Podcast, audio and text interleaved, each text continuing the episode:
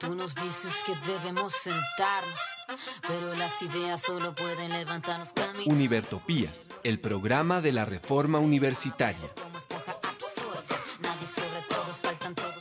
Proyecto comunicativo de la Asamblea Constituyente de la Universidad Distrital.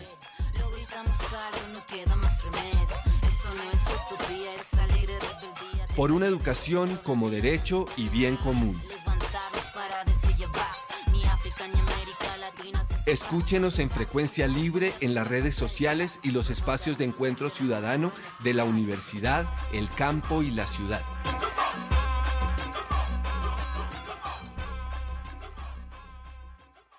Hoy, 5 de febrero de 2020, en la, hora, en la era de nuestro Señor, los perversos e insensatos de la emisión de Univertopías, saludamos a la audiencia que se encuentra al otro lado de las ondas de radio, a los participantes del programa, el profesor Jaime Liven de la Universidad Pedagógica Nacional, la profesora María Eugenia Calderón, el profesor Edgar Ramírez, el profesor Jairo Ruiz, eh, nuestro representante estudiantil ante el Consejo Superior, Julián Báez, y el profesor Homer Calderón, que hará presencia en unos cuantos minutos. Mm, saludamos a nuestro ingeniero de sonido, a la Academia Luisa Calvo, y damos desde aquí un fraternal saludo a todos los que siguen en la construcción de un país digno, justo y equitativo para todos y todas las colombianas. En esta emisión trataremos, en primer lugar, en el plano nacional, informe de la Universidad Pedagógica Nacional, informe del segundo Encuentro Nacional de Organizaciones Sociales realizada los días 30 y 31 de enero, pliego de peticiones, 13 ejes, en segundo lugar, noticias de la U, Asamblea Universitaria, Estatuto General, Auditoría Externa. En nuestra zona musical hoy tenemos piezas para todos los gustos. Iniciemos con una sonata de amor y lucha, Razón de Vivir, de Víctor Heredia.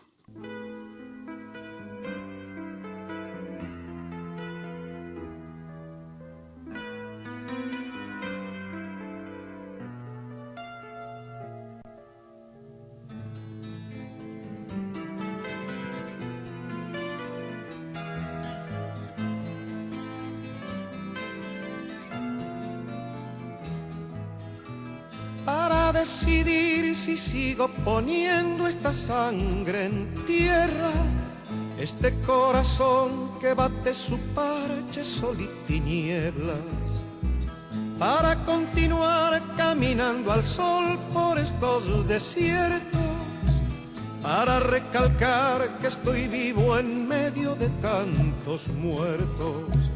Para decidir, para continuar, para recalcar Solo me hace falta que estés aquí con tus ojos claros. Ay, fogata de amor y guía, razón de vivir mi vida.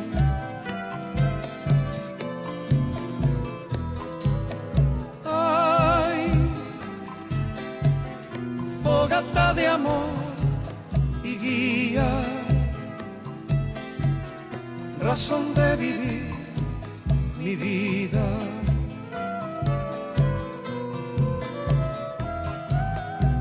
Para aligerar este duro peso de nuestros días, esta soledad que llevamos todos islas perdidas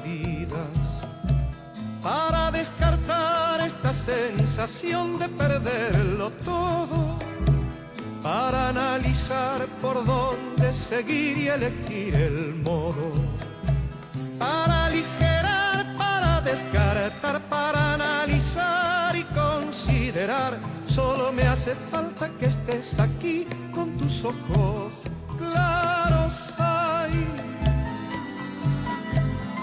fogata de amor y guía, razón de vivir mi vida.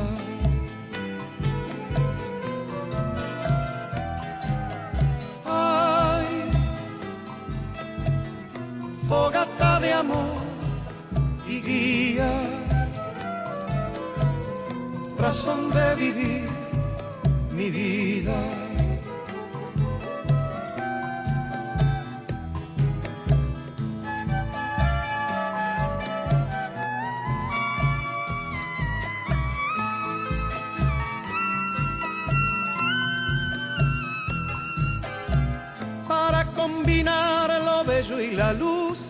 Distancia, para estar con vos sin perder el ángel de la nostalgia, para descubrir que la vida va sin pedirnos nada y considerar que todo es hermoso y no cuesta nada para combinar, para estar con vos, para descubrir y considerar.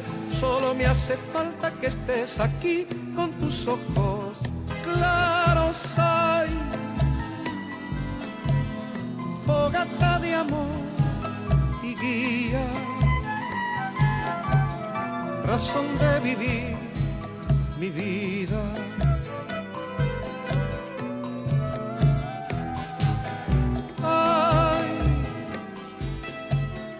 fogata de amor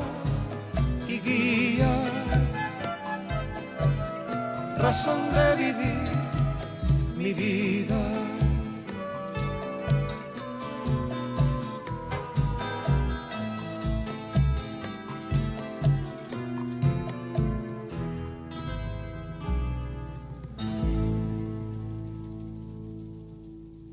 Bien, y en el plano nacional, Damos nuevamente la bienvenida al profesor Jaime Liven de la Universidad Pedagógica Nacional. Profesor, escuchamos informe. Eh, muy buenos días a toda la radio escucha. Agradezco mucho la oportunidad de estar en este programa. Bueno, respecto a lo nacional, pues tuve la oportunidad de, estar como tal en el encuentro nacional popular que se celebró en la Universidad Nacional en donde varios sectores sociales se reunieron a, definir como tal eh, los puntos en términos de proyección y movilidad, ¿no? Mientras que otro sector, ya de los sindicatos, se están reuniendo como tal en la sede de convenciones de CAFAM. Lo que puedo resaltar es que más allá de las agendas paralelas que se sacan en términos de movilización, hay un ánimo de unidad, de sacar como tal o mantener este pliego conjunto, ¿no? Que ya se había sacado en el mes de diciembre, ¿no? De los 13 ejes y de los 104 puntos. Bien, vale, vale la pena mencionar que eh, podríamos clasificar esto en dos, dos bloquecitos. El bloquecito del día del día viernes o del, día, del primer día del 30 en donde claramente se nota la fisura que se da entre los sectores sociales, eh, los, eh, las organizaciones políticas de avanzada, digamos las más liberales, eh, los sectores que están interesados en que no solamente los sindicatos, sino también otras alternativas se hicieran presentes, que llevan a que en el primer día se trabaje en el Jorge Eliezer Gaitán y dejando claro que el Comité Nacional de Paro abre la posibilidad de que trabajen estas nuevas expresiones y por ende se trabaja en dos sesiones. Una, como ha manifestado el profe, en la, Cafán La Floresta el siguiente día y otra en la Universidad Nacional. Se presentó la declaración política de Cafán La Floresta que pretendió recoger lo que estaba ocurriendo en la Universidad Nacional hay una relatoría que sale de la Universidad Nacional que está siendo incorporada en unas reuniones que se están haciendo en la UNIC para organizar el documento y que queden las dos posiciones. Pero aquí lo importante es que sale una agenda de movilización que recoge las dos, las dos eh, grandes asambleas realizadas por un lado, y por el otro, el hecho de que se amplía el comité. O sea, se reconoce por parte del comité de negociación del pliego que se amplía. Pero lo importante aquí es que miremos rápidamente la agenda y con base en la agenda después hablamos o hacemos una mención por lo menos del primer eje para que todos entremos en contexto de que entramos a un año que implica una movilización social impresionante que no podemos dejar de lado, así se levanten los paros en las universidades. Fruto de este encuentro del 30 y 31 de enero, el Comité Nacional de Paro sacó una agenda Despertar 2020. y eh, la pueden encontrar en la sección de documentos de la página de Univertopías. Recuerdo que es una dirección muy fácil de aprender, xurl.es barra inclinada Univertopías. Allí encontrarán una agenda de febrero, marzo, abril, mayo hasta junio.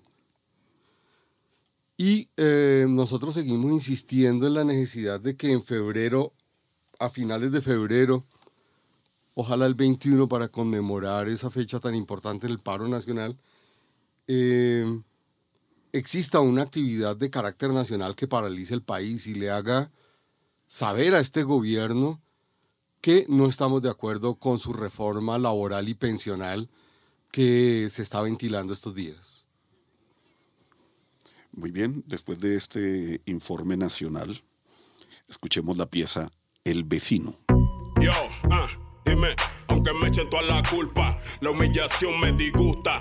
Esta canción va dedicada a toda esa gente que abusa. Sí, yo voy al grano, me da tristeza mi salario. 820 pesos al mes yo me gano, sí, es una falta de respeto, esto es una humillación. El de Falco se me ve, ya me dio la depresión, que 400 para la arriendo, 300 para el mercado, 200 para servicio, 100 para los pelados. Pa' irme para el trabajo, el gota a gota me ha prestado. Y ahora que el colegio de mi hija lo han privado, me financiaron la matrícula. Los libros son fiados, si se enferma alguno, a oración lo paramos. Porque por gracia de Dios los pobres caminamos. El sistema de salud aquí nunca ha funcionado, ¿ok? Ahora en mi país, mucho impuesto para la guerra. El rico compra armas para que el pobre se muera. Que psicología barata, defender su patrimonio. Si no tenemos techo, mucho menos negocio, ok. 2019 y nos siguen abusando. Un presidente insensible, un presidente inhumano. Que le mintió en campaña al pueblo colombiano. Ya leíste la reforma que viene adelantando. Que la educación, la salud, la pensión, el empleo. Este Miserable no quiere a su pueblo, sí. El campo está de luto, los líderes sociales vienen siendo difuntos. Ey, ¿qué está pasando, colombiano? Te quedaste dormido por 200 años. El 21 de noviembre Colombia marchamos. No hay izquierda, no hay derecha, solo hay colombianos. Dignidad y respeto, ese es el reclamo, ok. Aunque me echen toda la culpa, la humillación me disgusta. Esta canción va dedicada a toda esa gente que abusa, sí. Aunque me echen toda la culpa, la humillación me disgusta. Esta canción va dedicada a toda esa gente que abusa, sí.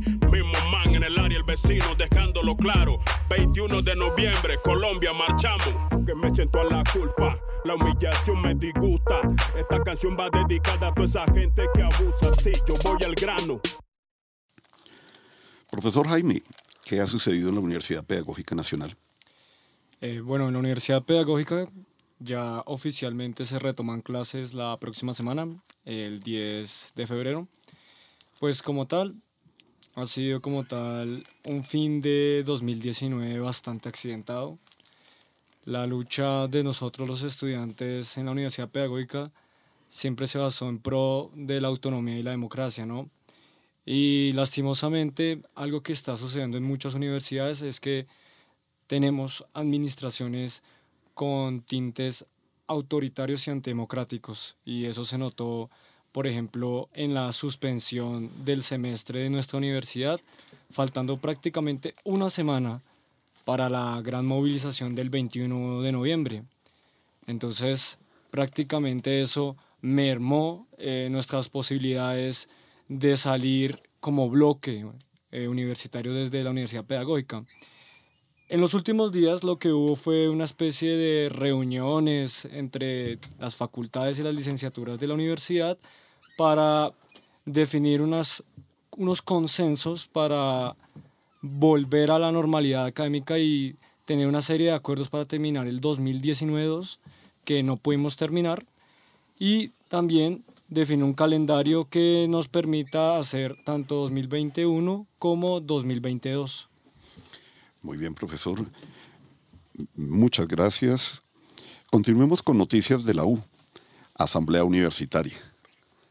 Respetado Julián, respetada profesora María Eugenia, profesores, ¿qué ocurrió en la Comisión Accidental y en el Consejo Superior? Y, de ser posible, una breve explicación del articulado y qué significa. Mm, Bueno, yo quisiera empezar por comentar, eh, en la semana anterior, el día lunes y el día jueves hubo sesiones de comisión accidental. Eh, esa comisión accidental que se estableció para tres puntos específicamente, para el tema de asamblea universitaria, para el tema de estatuto general y para el tema de eh, auditoría integral en la universidad. El día lunes fue realmente pues fue una sesión un poco un tanto confusa, un, tanto porque pues estaba era comprendiendo ese panorama general de lo que implica la asamblea universitaria y en ese punto pues no se, no, se, no se avanzó grandemente en esa sesión, por tanto fue necesario eh, convocar a una nueva sesión de comisión accidental. Esa nueva sesión se lleva a cabo el día jueves, en donde se, ya con, con un liderazgo importante de, de la Secretaría de Educación y de, los, eh, y de algunos de los miembros del Consejo Superior, el representante de los gremios particularmente, pues hicieron, eh, se, se pudo avanzar en, lo que, en, concretar lo que fue mm, el documento que al final pasa a, rendir informe en la plenaria del Consejo Superior. Eh, partes que se, que, que se, se destacan, pues el espíritu original que venía de la eh, Asamblea Constituyente y la mesa de diálogo eh, establecida para que trató también ese punto, pues el espíritu del documento se mantuvo. Algunas precisiones en cuanto a la, la redacción para que fuera mucho más claro lo que se pretendía allí trabajar en la Asamblea Universitaria una petición expresa y eh, que tenía la Secretaría de Educación, pues que fue acogida por los demás miembros del Consejo Superior en cuanto a hacer ágil y muy oportuno la posibilidad de conformar esa asamblea y hacer el proceso de elecciones para poderla conformar. Y ya con eso pues se logra tener un, un documento que es el que pasa al Pleno, pues eh, el compromiso fue que el secretario general hiciera la propuesta de cómo quedaría ese pre- el, los elementos de detalle del proceso de elecciones. Ya con el tema de la, de la eh, auditoría integral, pues eh, era un tema que relativamente se había avanzado bien en las primeras sesiones, por tanto en esa sesión pues se precisó el alcance, se precisó pues eh, los tiempos que, de, que incluían esa asesoría y esa auditoría y pues los procesos que se van a priorizar en esa, en esa auditoría. Y en cuanto al estatuto general, pues eh, de esa mesa no, realmente no fue, no pudo eh, convencerse a los miembros del Consejo Superior de la importancia de que el documento único que continuara el trámite fuera el documento de 2017. Eh, por tanto, pues se llega ahí a, una solución y es que los dos documentos van a la Asamblea para continuar su curso.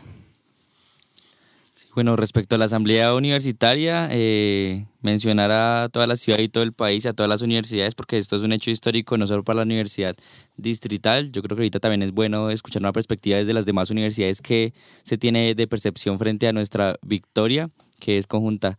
Yo creo que esto es un reconocimiento a luchas estudiantiles desde la mismísima reforma eh, de Córdoba en Argentina, donde la disputa de la autonomía y la democracia siempre ha sido una de las banderas del movimiento estudiantil, pero lastimosamente siempre la dejamos como en segundo plano muchas veces. Está siempre el tema de la financiación, de cómo conseguimos mayores recursos para las universidades, pero en la universidad llevamos una, una lucha de bastantes años en términos de una reforma que no solo reestructure el tema financiero de la universidad, sino que reestructure pues, la toma de decisiones y la participación de la comunidad universitaria. Y esto es un primer paso, y por eso decimos que es el primer elemento por la disputa de la autonomía y democracia, porque como lo menciona la profesora Mara Eugenia, eso está en el marco de una reforma universitaria estructural que viene desde el proceso en su última fase, que es la Asamblea Constituyente. Eso no lo podemos olvidar nunca eh, en toda la, la, comunidad, porque el espíritu del documento original, eh, como se concebió desde la mesa de diálogo, proviene desde esta semilla que se, que se construyó desde el 2015. Entonces, por lo tanto, esta victoria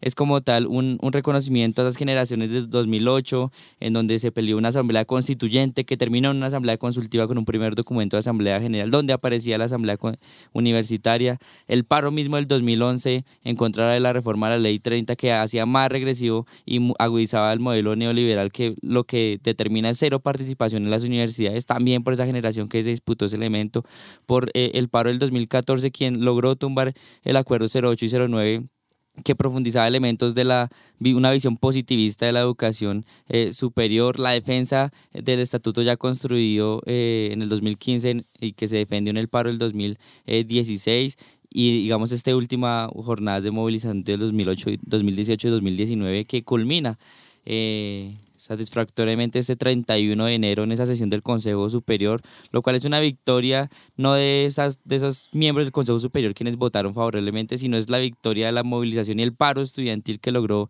este, esta presión mediática eh, que determina que la lucha popular y la lucha de los, de los estudiantes pues rinde frutos en estos momentos, que es un elemento que nos abre muchísimos espacios, porque ganamos un escenario. Ahora, ¿qué toca hacer? Copar ese escenario, porque digamos, por ejemplo, son 40 estudiantes, 40 docentes, eh, 10 trabajadores y 10 egresados quienes van a conformar esta asamblea universitaria. Viene todo un proceso de formación de lo que significa este proceso para la universidad, un espacio de formación para, para decirle a la gente, bueno, allá que vamos a construir, se viene este debate, por ejemplo, la del Estatuto General de la Universidad, que esperamos sea la última fase por fin para tener un estatuto general, que como dice la profesora, pues no se logró que siguiera el, transcurso el documento original de 2017 que se trabajó en la comisión ya con el Consejo Superior, pero bueno, será una, una tarea también histórica esta primera asamblea universitaria que también en, este acuerdo que se eh, firmó establece unos tiempos, porque también llegamos al acuerdo que la Asamblea Universitaria no puede estar solo en el papel,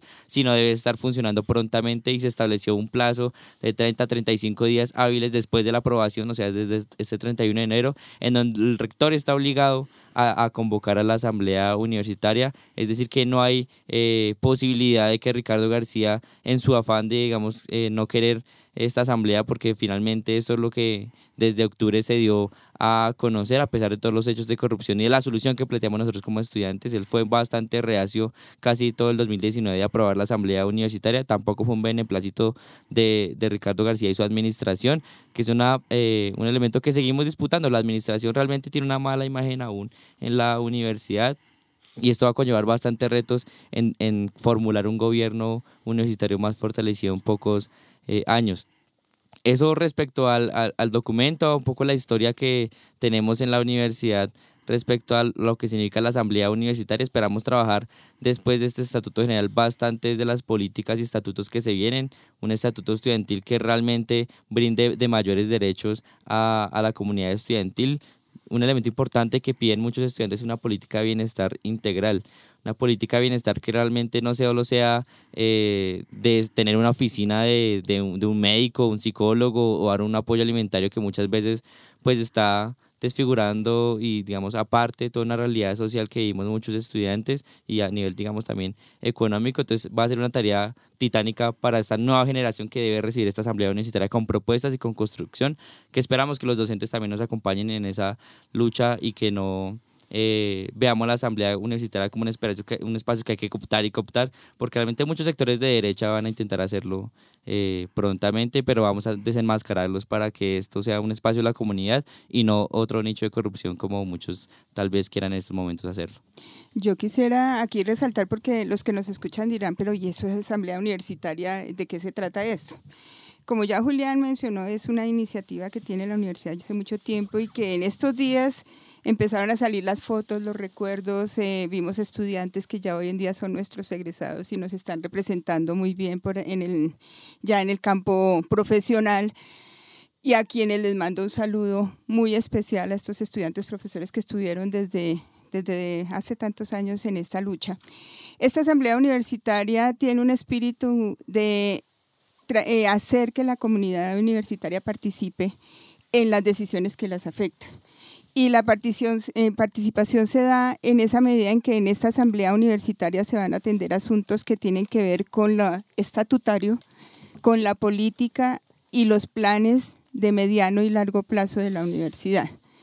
Y entonces, eh, como queda construido el documento, las iniciativas de nuevos estatutos, las modificaciones a los estatutos, las políticas de, largo aliento en la universidad y los planes de mediano y largo plazo deben ir a, a, esa asamblea universitaria para que allí puedan debatirse, pueda aportarse, pueda recomendarse y pues todo proyecto de acuerdo que vaya en esa vía, pues eh, tiene que tener una, un paso previo por la Asamblea Universitaria.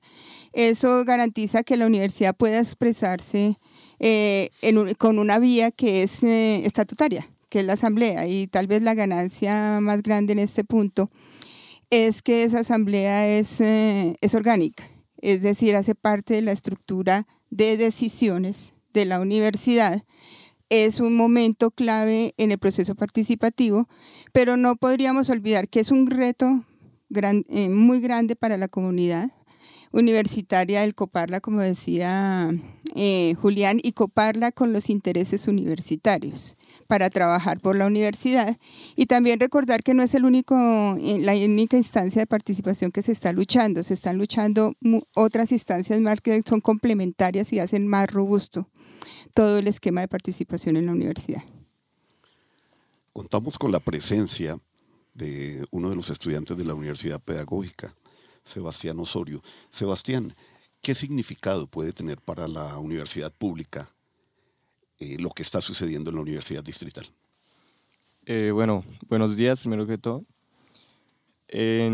pues no, en términos de democracia, de gobierno universitario, es un avance grandísimo, como lo decía ya Julián porque es una nueva forma de tomar decisiones y de participar dentro de las universidades públicas que busca lo que, lo que busca es erradicar eh, de cierta manera esas roscas o esos, esos pequeños puestos que se atornillan en el poder o en el gobierno universitario, el clientelismo y la corrupción, puesto que la manera en que se toman las decisiones pasan por una asamblea donde participan los tres estamentos de la comunidad.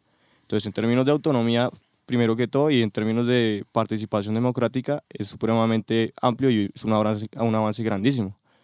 Ya digamos, en, por poner eh, un ejemplo como estudiante de la pedagógica, hemos tenido ciertos problemas en torno a la toma de decisiones dentro de la universidad, por ejemplo, hacia dónde eh, van a ir los recursos que entraron a la universidad por el, el paro y el acuerdo del 2018. ¿sí?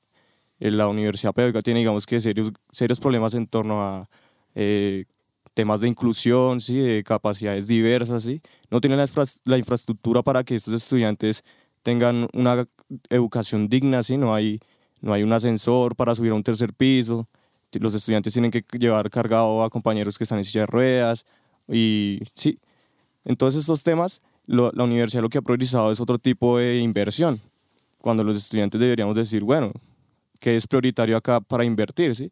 Sin embargo, no tenemos ni voz ni voto, ¿sí? Lo que hemos visto es que las representaciones estudiantiles que se dan en el marco de los cuerpos colegiados como el Consejo Superior, el Consejo Académico, no son suficientes para incidir en esos espacios de decisiones. ¿sí? Entonces la Asamblea Universitaria lo que expresa es una nueva forma de que los estudiantes puedan participar ahí en las tomas de decisiones, que realmente tengan voz y voto, y también los, los diversos estamentos de la comunidad como los trabajadores, los profesores, que en la Universidad Pedagógica también el, año pasado se suspendió el semestre y muchos trabajadores que tercerizados, por supuesto, catedráticos ocasionales, quedaron en un limbo. Se les suspendió el contrato, sin pago, sin liquidación. Entonces, lo que uno puede ver con el, el avance y la ganancia y la victoria de la Asamblea Universitaria en la distrital es que incluso los profesores catedráticos ocasionales tienen eh, unos puestos ahí en los cuales pueden eh, tomar decisiones, ¿sí? hablar, representar a, digamos, a su estamento, que incluso eh, es, es, de los, es, los profesores catedráticos ocasionales, eh, son incluso en su mayoría mucho más que la planta docente, ¿sí? por el tema de las financiación. ¿sí? Sin embargo, no tiene una incidencia en la toma de decisiones tan grande como lo tienen los profesores de plata, a pesar que son más poquitos. ¿sí? Simplemente es por el tema de la, de la institucionalidad incluso en temas ya de, de, reformas, de modificación a, la normativa, a los estatutos y demás, es un avance también grandísimo. Digamos, en la pedagógica ahorita vamos a tener eh, una, una, reforma al reglamento estudiantil que no se veía desde la rectoría de Ibarra. Que Ibarra fue un rector que, digamos, tuvo también ciertos hechos de corrupción y de cierta manera uno lee ese reglamento y es un reglamento totalmente eh, antidemocrático, eh, antipensamiento crítico y demás. Y los estudiantes no pueden tener, digamos, una forma de participar ahí de manera amplia por los temas de los cuerpos colegiados que, como ya decía, no son, no son, no son una incidencia tan grande en los cuales puedan participar los estudiantes, pese a que el reglamento estudiantil es exclusivamente un reglamento para los estudiantes, ¿sí? Y ahí van a tomar decisiones eh, otro tipo de personas que, que incluso no comprenden muy bien la dimensión de la expresión de todos los estudiantes dentro de la universidad, porque viven, viven eh, atornillados en un puesto y pocas veces incluso eh, entran en contacto con la misma comunidad universitaria, si no conocen las problemáticas de la comunidad universitaria. Y eso es un avance también grandísimo porque la comunidad es la que vive y sufre las problemáticas que, que, que, tiene y por eso es que ella es quien debe tomar las decisiones respecto a estas, ¿sí? Entonces es un, un problema grande ahí que vemos, pero es un avance y una esperanza que nos da incluso la, que se haya aprobado la asamblea universitaria, porque la excusa de la mayoría de administraciones de las universidades públicas es que ese tipo de cosas no se podían hacer. Digamos en la PBK dicen, no, si ustedes quieren más participación amplia y democrática, eh, tienen que reformar la ley 30, ¿sí? Era las, con lo que se escudaban y se excusaban siempre los administrativos, ¿sí? Y lo que ha aprobado la, la distrital es que a partir de la lucha y la esperanza se ha logrado un avance grandísimo en términos de democracia universitaria. Muy bien, Sebastián, no ha sido fácil para la Universidad Distrital llegar a esta instancia. Eh, cuando se está eh, fuera del poder, se pide, se reclama participación, pero pareciera que cuando se está en el poder, entonces ya esa participación que los demás piden no es conveniente. Profesor Romel Calderón, nuevamente bienvenido. Gracias, eh, maestro. ¿Cómo estás, Luis Carlos? Muy bien, profesor. profesor, eh, los hechos recientes en la Universidad Distrital, haber llegado hasta esta, eh, este acuerdo para la creación de la Asamblea Constituyente, ¿Cómo considera usted que en adelante se van a desarrollar los hechos? ¿Qué nos queda por hacer? Ah, ¿La comunidad realmente tendrá participación? ¿Cuáles serán los riesgos que tendremos? Mm, ¿Será que eh, más adelante esos 40 representantes eh, son elegidos y son coaptados y se puede llegar a manipular? ¿O cómo podemos garantizar que realmente haya participación? Bien, yo creo que esto es parte de toda una dinámica y una lucha que viene, como ya aquí han señalado, de mucho tiempo atrás, que tiene dos, dos elementos centrales. Uno, lo que he estado aquí cruzando desde ya hace muchos años, incluso la alcalde señalaba pues que ella también ya participaba en, en luchas que tenían que ver con, con la asamblea universitaria, hace parte de, un propósito que es el de desarrollar y garantizar la autonomía universitaria. Y esa autonomía universitaria también en el proceso de reforma que adelanta la universidad ha sido también la lucha o se ha traducido en la lucha por invertir la relación con la cual funciona la universidad, que es la de priorizar los intereses o, las, o las, eh, la lógica administrativa por sobre la académica.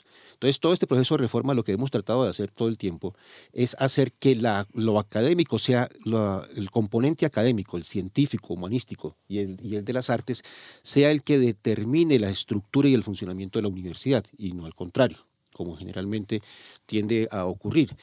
Una expresión de esa, de esa inversión de, de, los, eh, de las lógicas en una institución universitaria, o sea, una institución académica, cuyo propósito es la apropiación, la distribución y el desarrollo de las ciencias y las humanidades, ha sido el hecho de que su estructura tiene una estructura política en donde hay una serie de, hay una serie de factores eh, externos en el, campo de, en el campo político que son los que determinan su rumbo y eso se expresa y se concreta específicamente en el Consejo Superior.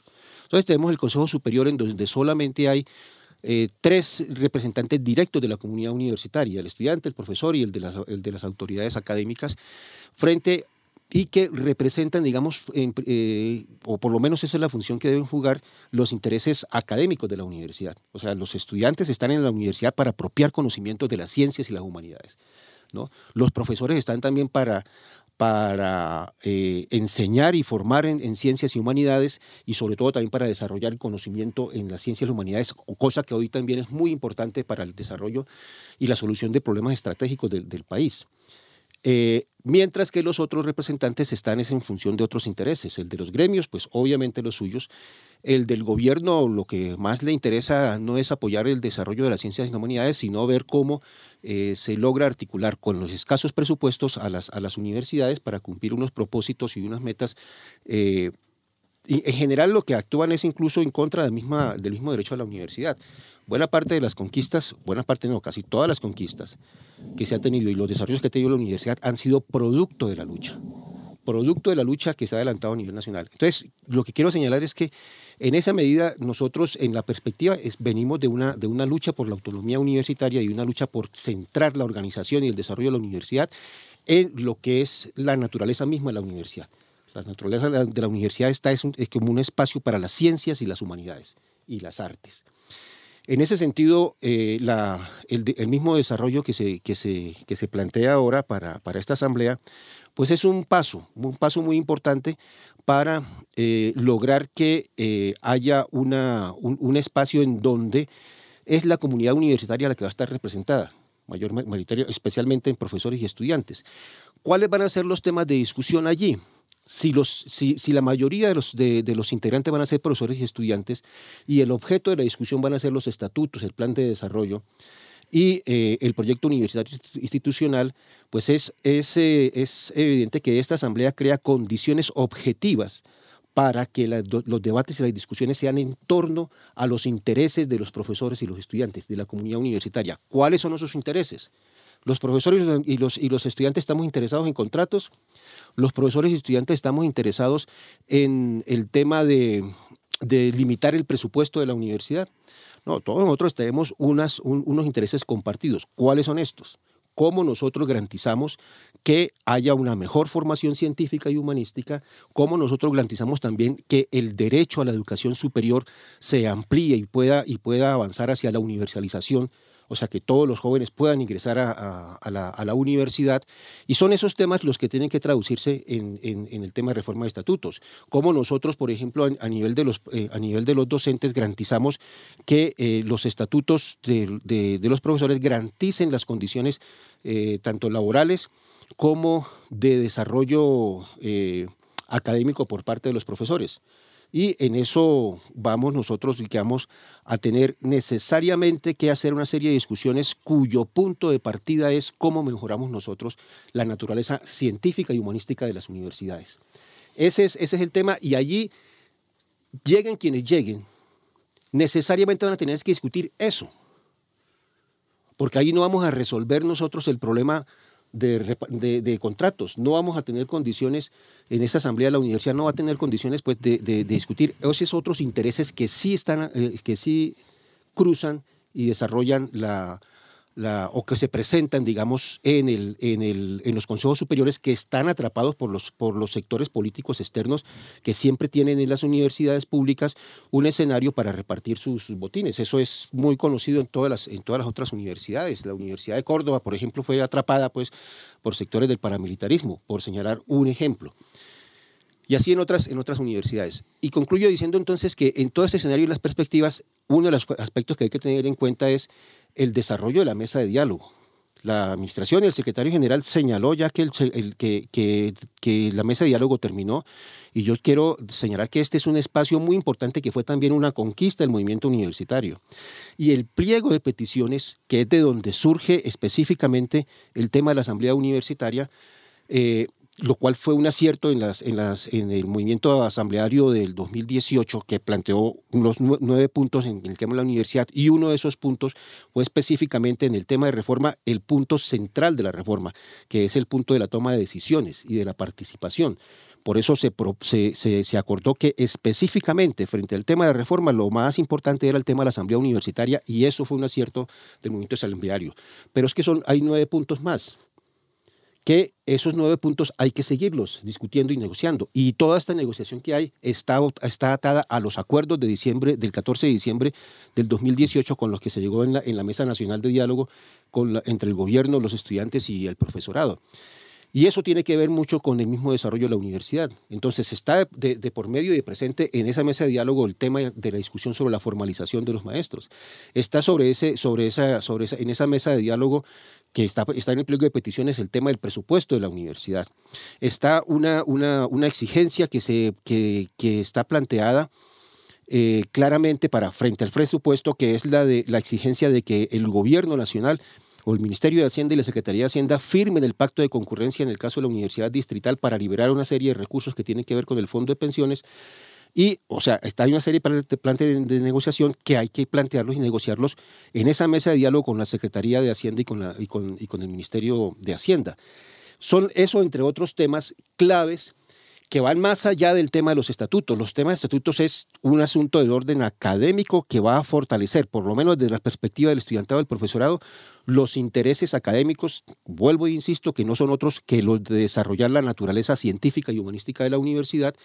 Y los otros temas son los temas que hay que también seguir planteando. O sea, lo que tenemos en perspectiva es, uno, el desarrollo pues, de la asamblea universitaria y dos, la exigencia de, el, de, mantener la mesa de diálogo y de cumplir la, la, el diálogo o la construcción de acuerdos, que no es otra cosa distinta que una negociación, sobre los nueve puntos que están planteados en el pliego que radicaron los estudiantes en diciembre del 2018.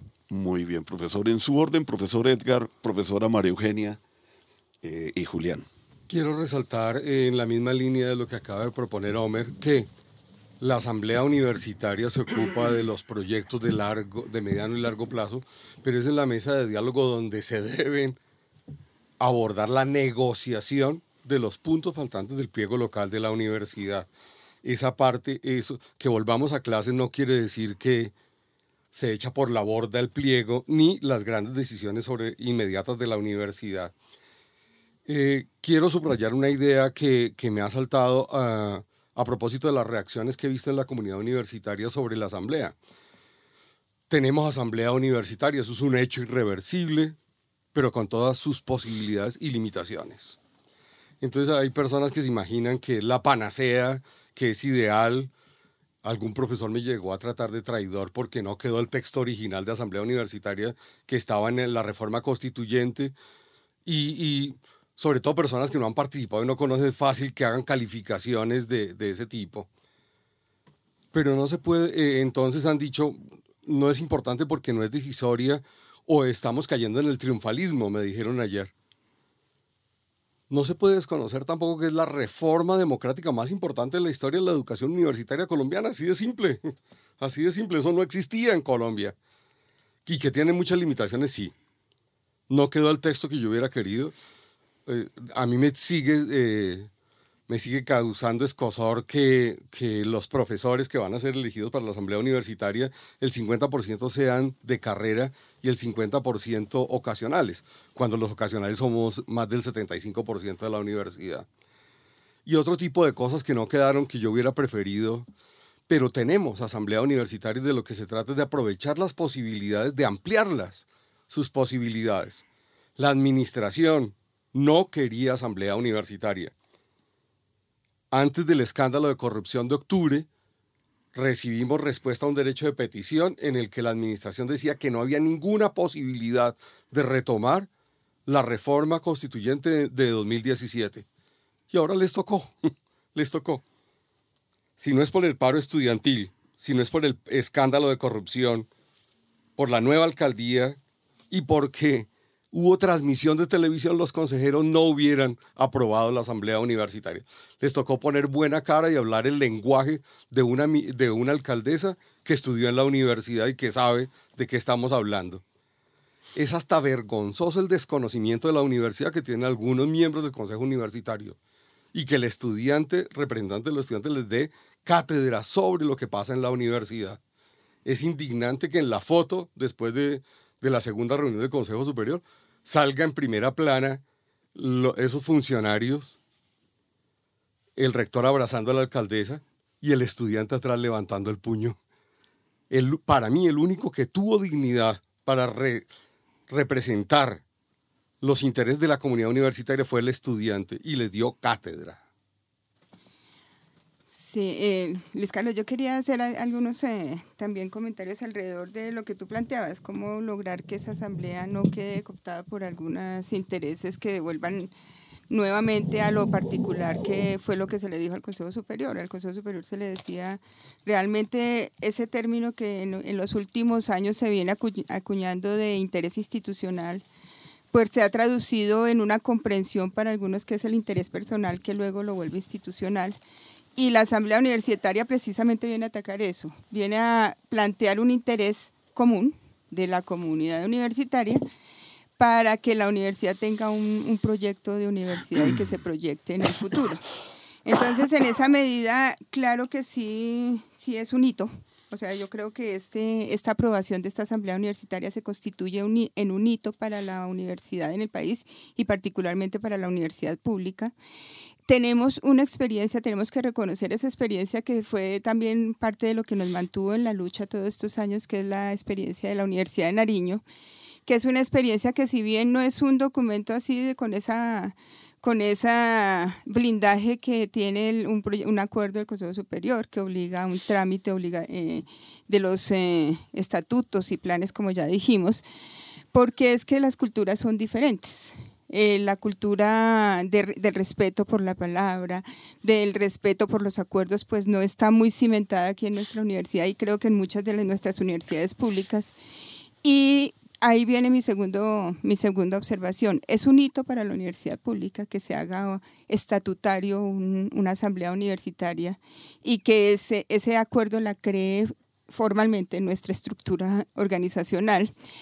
Eh, también es un, es un momento para ir construyendo nuevos paradigmas de cómo se toman las decisiones y cómo se despliega realmente una autonomía universitaria en esa toma de decisiones y cómo la comunidad eh, universitaria se empodera.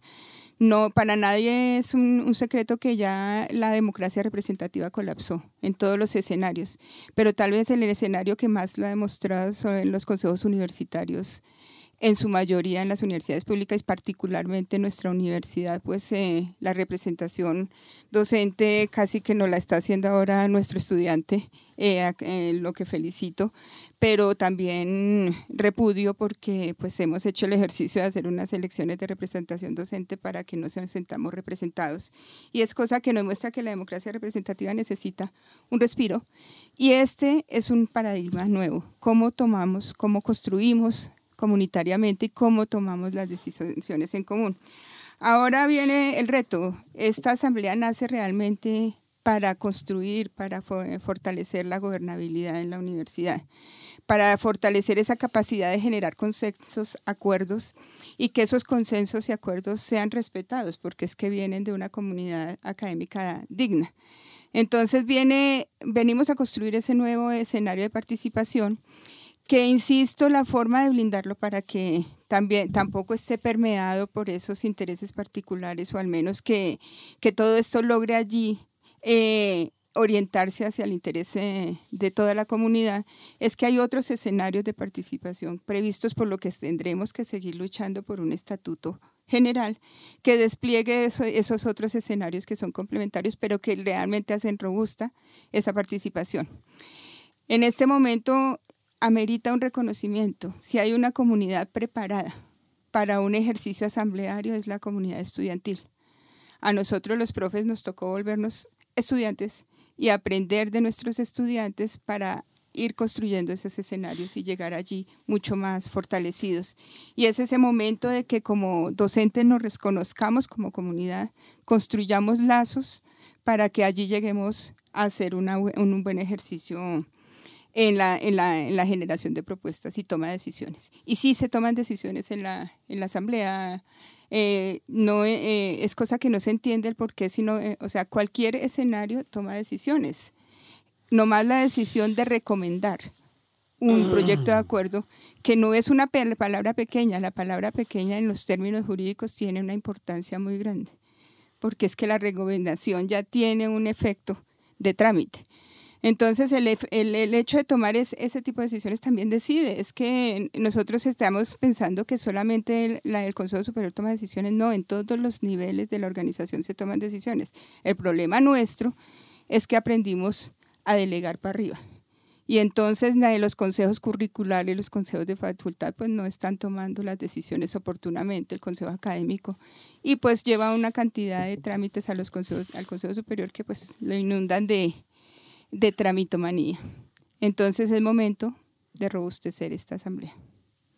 Sí, digamos también para mencionar algunos eh, elementos, yo creo que el, el, documento de acuerdo de la Asamblea Universitaria se aprobó por consenso, pero no todos estaban de acuerdo en, en su creación. Y pongo el ejemplo del Ministerio de Educación, quien eh, es el que más reacio estaba a este tema. Yo creo que por eso en la primera sesión la propia ministra de Educación asistió al Consejo Superior de la Universidad para mirar cómo su política educativa eh, nacional la intentaba limitar a la universidad y tal, no pudo eh, favorablemente.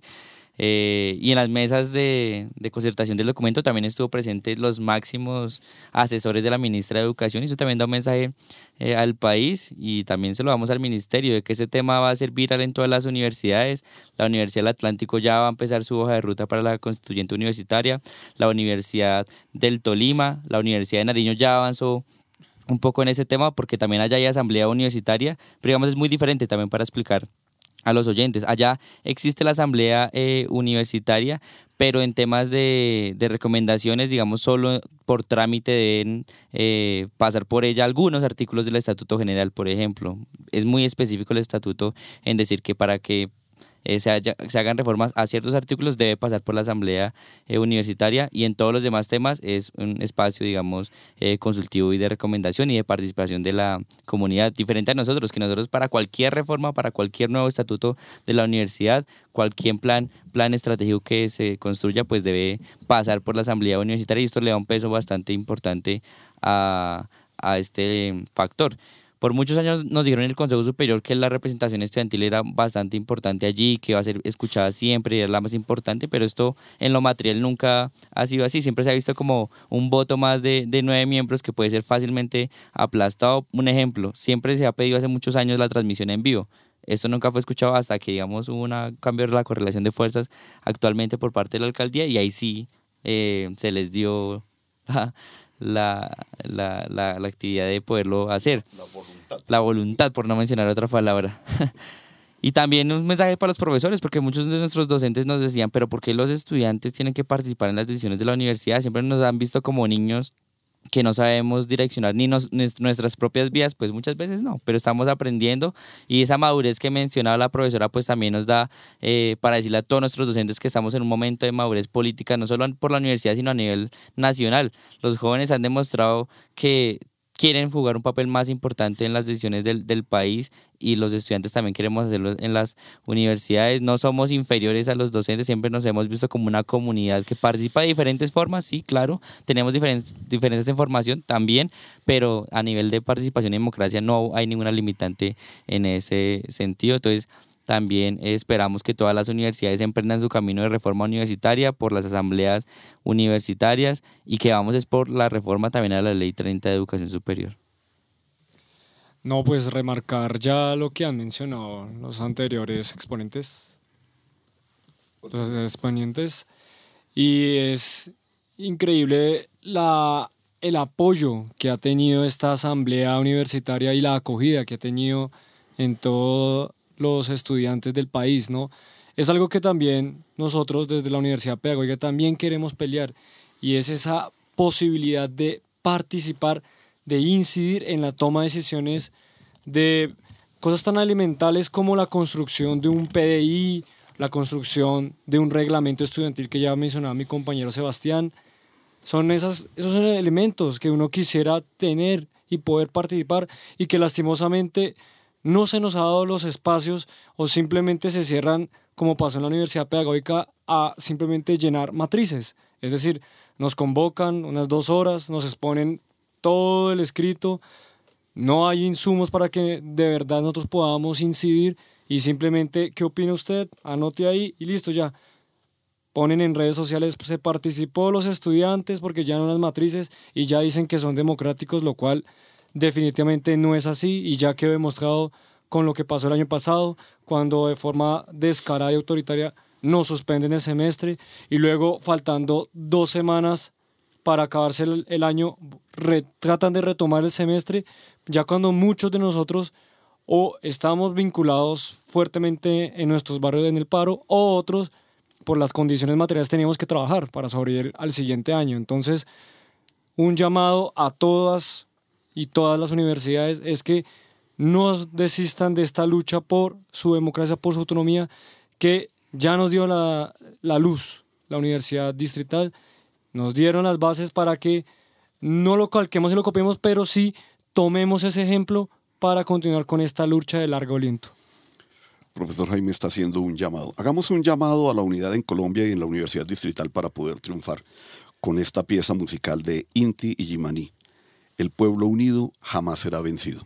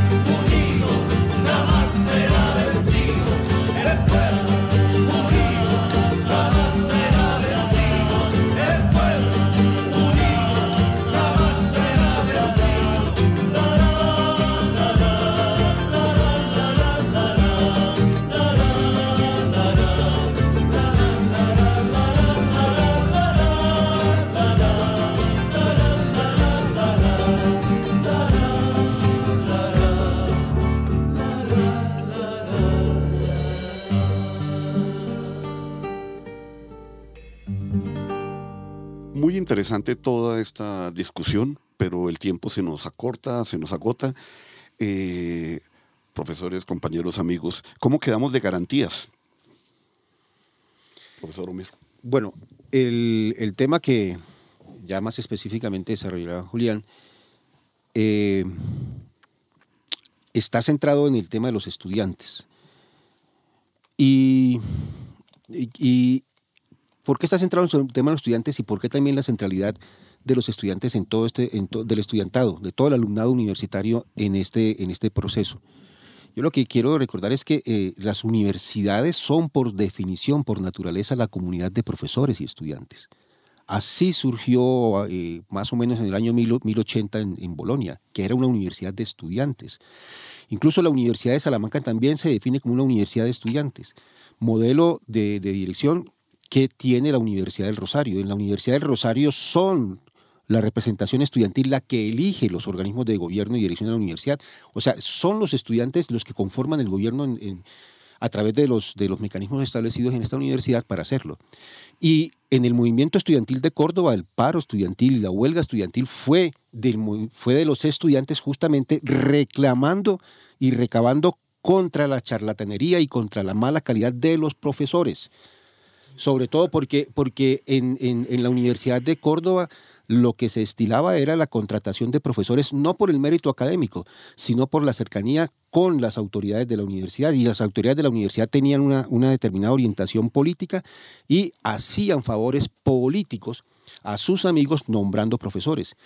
Y esos profesores, como estaban vinculados no por razones académicas, sino por razones políticas, pues no importaba la calidad para su vinculación. Contra eso, porque había mucha charlatanería dentro, de- dentro del profesorado, y ese profesorado eh, que, que era incompetente académicamente, científicamente también era incompetente, pues aprovechaba eh, como recurso el, el tema del llamado lista, por ejemplo. Y contra el llamado a lista, entonces, o por la libre asistencia a clases, se pronunció el movimiento de Córdoba, justamente por esos, por, por los efectos de la intervención de los intereses eh, particulares ajenos a la academia dentro de la universidad. Contra eso se mo- modificó, eh, se, se pronunció el movimiento estudiantil de Córdoba y de Córdoba hemos heredado una, una tradición de lucha y de, y de estructuración de todo lo que tiene que ver con la autonomía universitaria.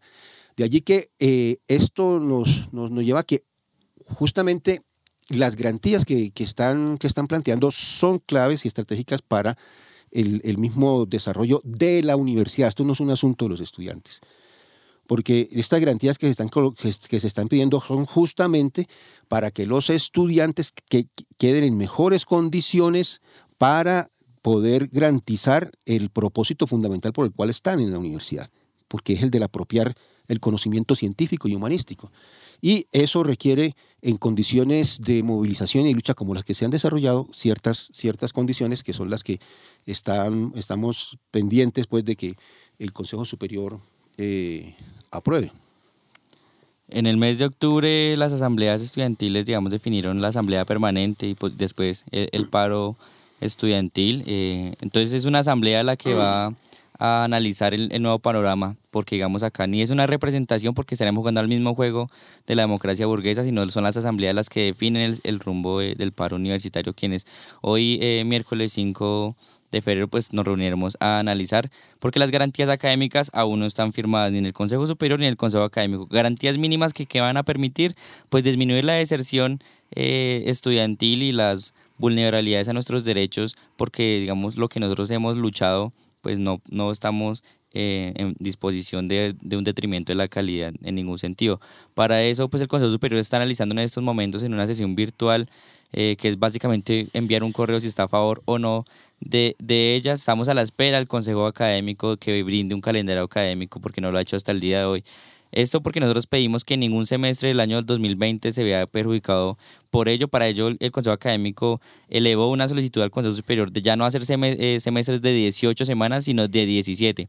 Y para eso, para culminar en este año, el periodo que falta del 2019 y los dos periodos del 2020, además de autorizar eh, a la Administración una vinculación para los ocasionales hasta de 10.5 eh, meses para poder culminar todos los periodos académicos. Estamos a la espera de estas garantías del Consejo Superior, estamos a la espera del calendario académico eh, que permita analizar las fechas. No estamos de acuerdo que sean solo siete semanas para culminar el 2019. Entonces esperamos que el Consejo Académico nos, nos escuche en esta petición y se ajuste a nuestras necesidades. Y como repito, las asambleas estudiantiles son las que definirán el paro universitario porque no es simplemente retornar a un calendario, sino saber cómo ajustamos la movilización y la agenda, tanto para el paro nacional como para la construcción eh, de nuestra asamblea universitaria, porque entramos nuevamente en modo reforma.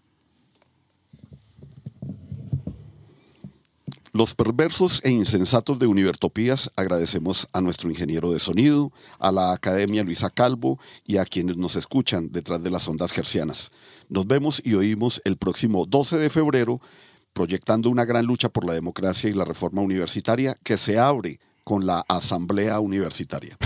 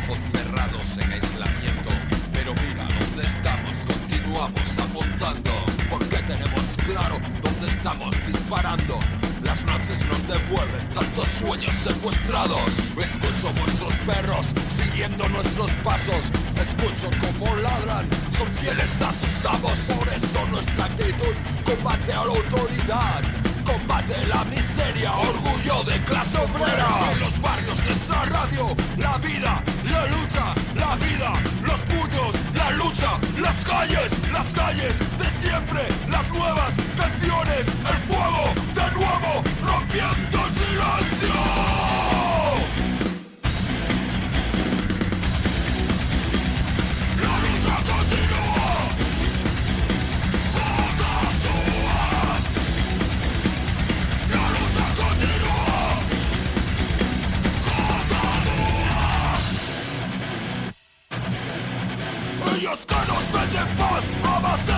Y que cuando nos apuntan tiran a pacificar Son los mismos que nos dan lecciones de democracia. Ilegalizándonos en nombre de la justicia. Justicia que utilizan para encerrarnos de por vida. Con sentencias firmadas con la sangre de los nuestros. Todo ese equilibrio no conseguís entender Cómo seguimos de pie, espalda con espalda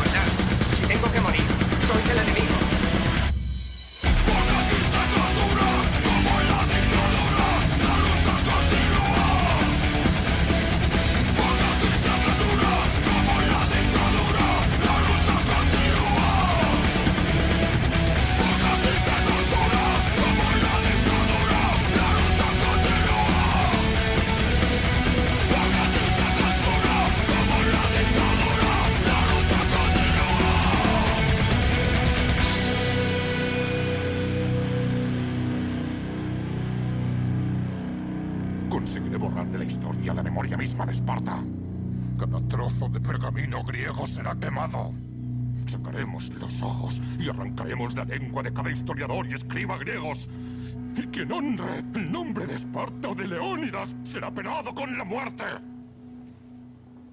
El mundo jamás sabrá que exististeis.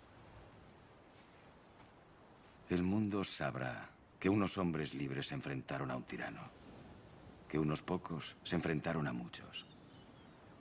Y sabrá antes de que acabe esta batalla que incluso un gran rey puede sangrar.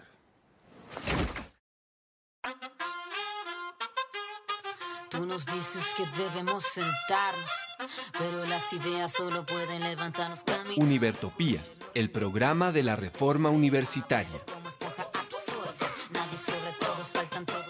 Proyecto comunicativo de la Asamblea Constituyente de la Universidad Distrital.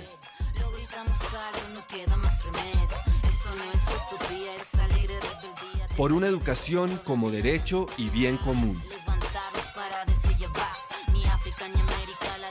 Escúchenos en frecuencia libre en las redes sociales y los espacios de encuentro ciudadano de la universidad, el campo y la ciudad.